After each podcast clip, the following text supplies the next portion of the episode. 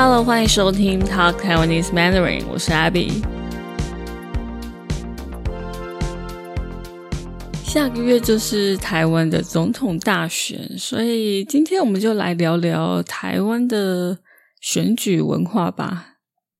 其实三年前第八集那一集，我就稍微聊一下台湾的选举。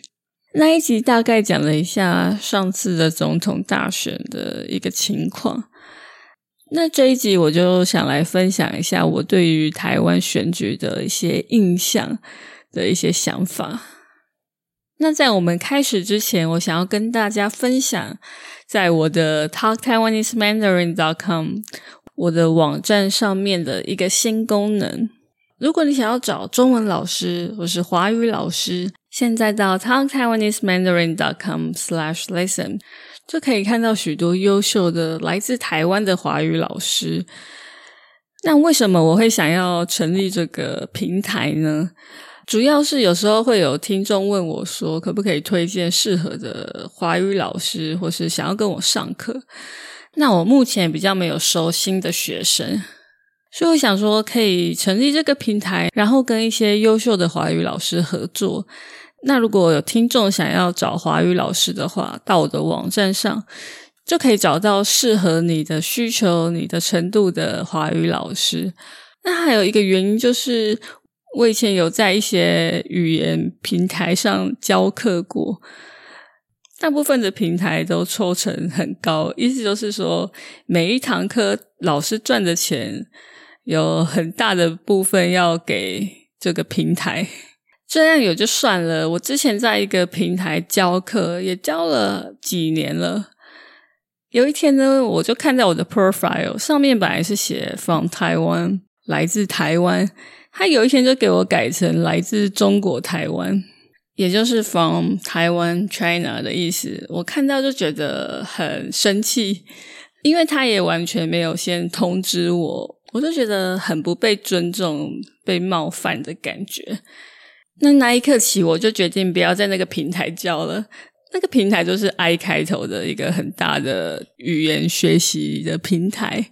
那我就觉得，哎，我在这个平台教那么久，那么认真的教学，也没有。也从来没有把学生带走之类的，可是你就完全不尊重我，随便把我的 location 改成什么中国台湾，让我觉得非常的失望。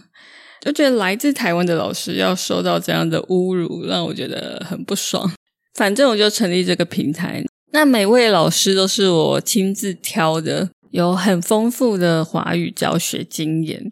所以这个平台就可以帮助学生很容易的找到一位适合自己的老师，那也帮助老师找到学生。所以如果你想要找华语老师的话，就到 talktaiwanesemandarin.com/lesson，我也会把 link 放在 show notes。So if you are looking for a Mandarin tutor from Taiwan, go to talktaiwanesemandarin.com/lesson. You can also find the link in the show notes. 好，那我们就继续来聊选举。那这一次的选举在下个月，也就是二零二四年的一月，除了要选总统以外呢，还有政党票，就是投给一个你支持的政党，还要选区域的立法委员，就是看你住在哪里，会有不同的候选人，然后就选出一个代表你那个区域的立法委员。那其实我也不需要讲说我要投谁，或是我支持谁。我觉得长期有在听我的节目的听众朋友，我的政治立场应该还蛮明显的吧？因为我从来也不会避讳谈政治的话题。对于我的政治立场、政治倾向，一向都是蛮明确、蛮明显的。因为有些人很不喜欢聊政治，或是觉得这个是一个禁忌的话题。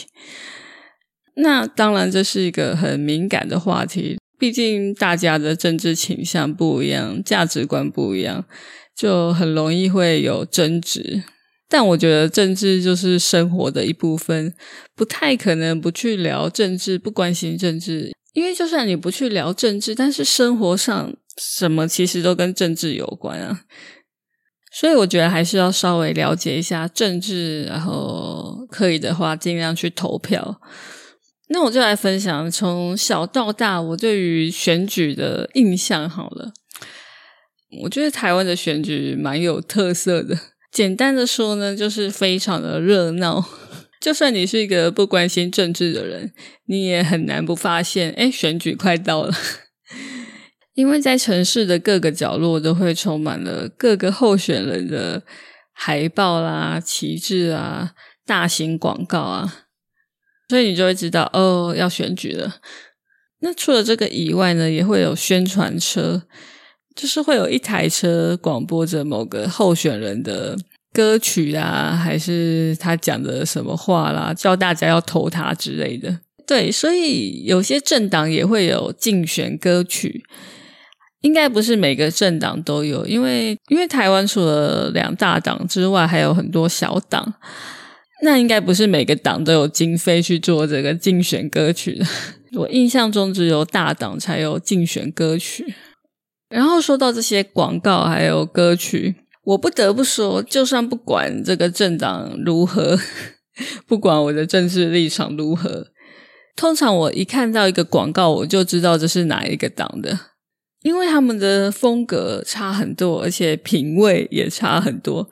就是某一个党的品味真的很差，就是他的文宣海报都很丑。就算他在这个广告上面没有写自己是哪一个党，我还是看得出来这是哪一个党的。因为我观察到这几年候选人的海报，有些人在上面不会写自己是哪一党的，通常每个候选人上面会有一个 logo。像民进党就是一个绿色的台湾的形状，那国民党就是他们的党徽，很像中华民国国旗上面那个。那我就不得不说一下，很多人以为中华民国的国旗就是那个红色蓝色的东西，是台湾的国旗，但是其实不是，台湾本身并没有国旗，那是中华民国的国旗，所以我本身对那国旗并没有认同感。因为我就觉得，哦，那不是台湾，那是中华民国。刚刚说这一集没有要特别讲我的政治立场，但好像很难不讲到。总而言之，各个政党的文宣、广告什么的，其实都蛮不一样的。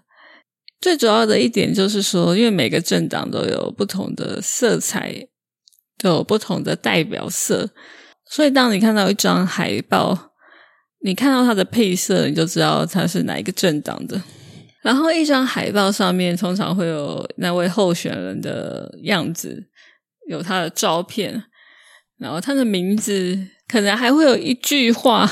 但是我觉得很多文宣都很瞎，反正很多都是写一些很空泛的话，然后不知道在干嘛。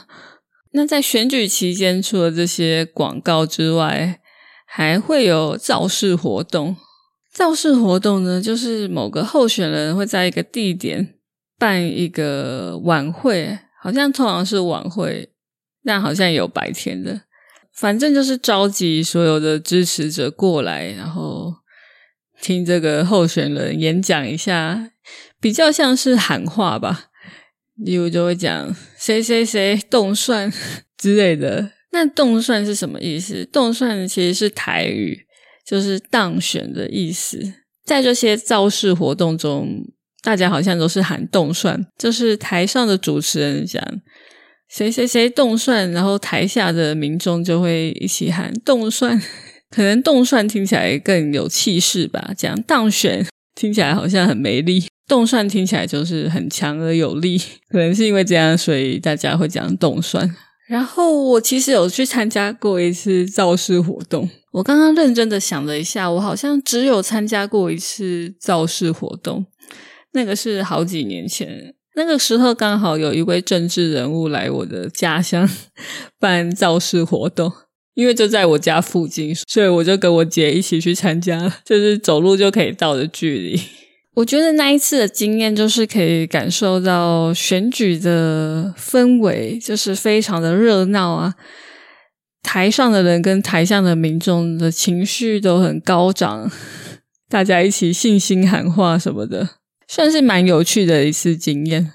除了这些造势活动之外，也会有一些扫街活动，像现在应该就超多的，像是总统候选人跟地方候选人一起到各个地方去跑行程。例如说，他们可能在街上站在宣传车上面，随着车开过，然后跟附近的民众挥手；或是他们可能亲自到各个地方，例如说市场啦，在地各个地方去跟当地的居民互动。还有上个礼拜，我家附近也有一个候选人在办造势活动，刚好我住的地方附近非常的热闹，然后那一天就非常的吵，非常的大声。连在家里都听得到那个造势晚会的声音，然后我就开玩笑跟我伴侣说：“还好那个候选人的政党算是我支持的，如果是另外一个党的话，我就想去检举，因为超大声的。”再来稍微介绍一下这一次三位总统候选人好了，这一次有三位候选人，分别属于三个政党。说真的，这次的选举我也不知道结果会是怎么样，就是竞争激烈吧。每次的选举我也很难说结果会是怎么样，因为因为就我跟身边的人，也就是大家说的同温层，意思就是说你跟你身边的人、你的朋友们价值观都比较接近，所以就我自己而言，我就觉得当然就是选那一个啊，其他两个那么瞎。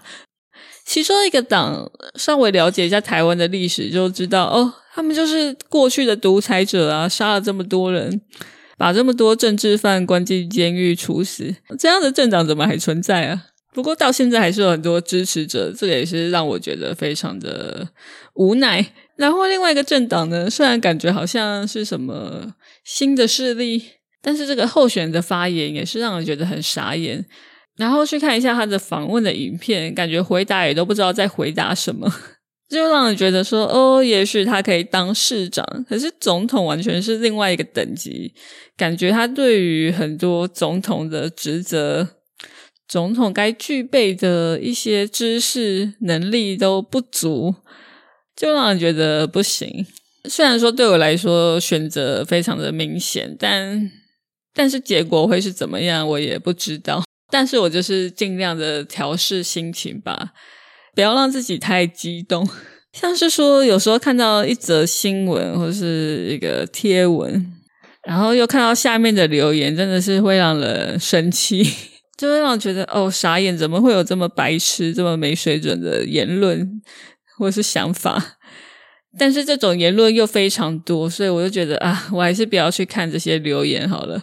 不然我真的怕我会气到身体不好之类的，所以我觉得我也要去调试心情，不管结果如何，希望我都不要气死。我也要试着保持冷静，虽然我觉得应该很难，但就是这样吧。好，以上就是今天的分享。最后，如果你想要给我支持的话，欢迎加入我的 Patreon。在我的 Patreon 上面可以下载到每一集的 transcript，还有 audio files，也可以帮助我继续做更多节目给大家听。你也可以到 talktaiwanesemandarin.com 去请我喝杯咖啡。那就先预祝大家圣诞节快乐跟新年快乐！谢谢你的收听，我们明年见喽，拜拜。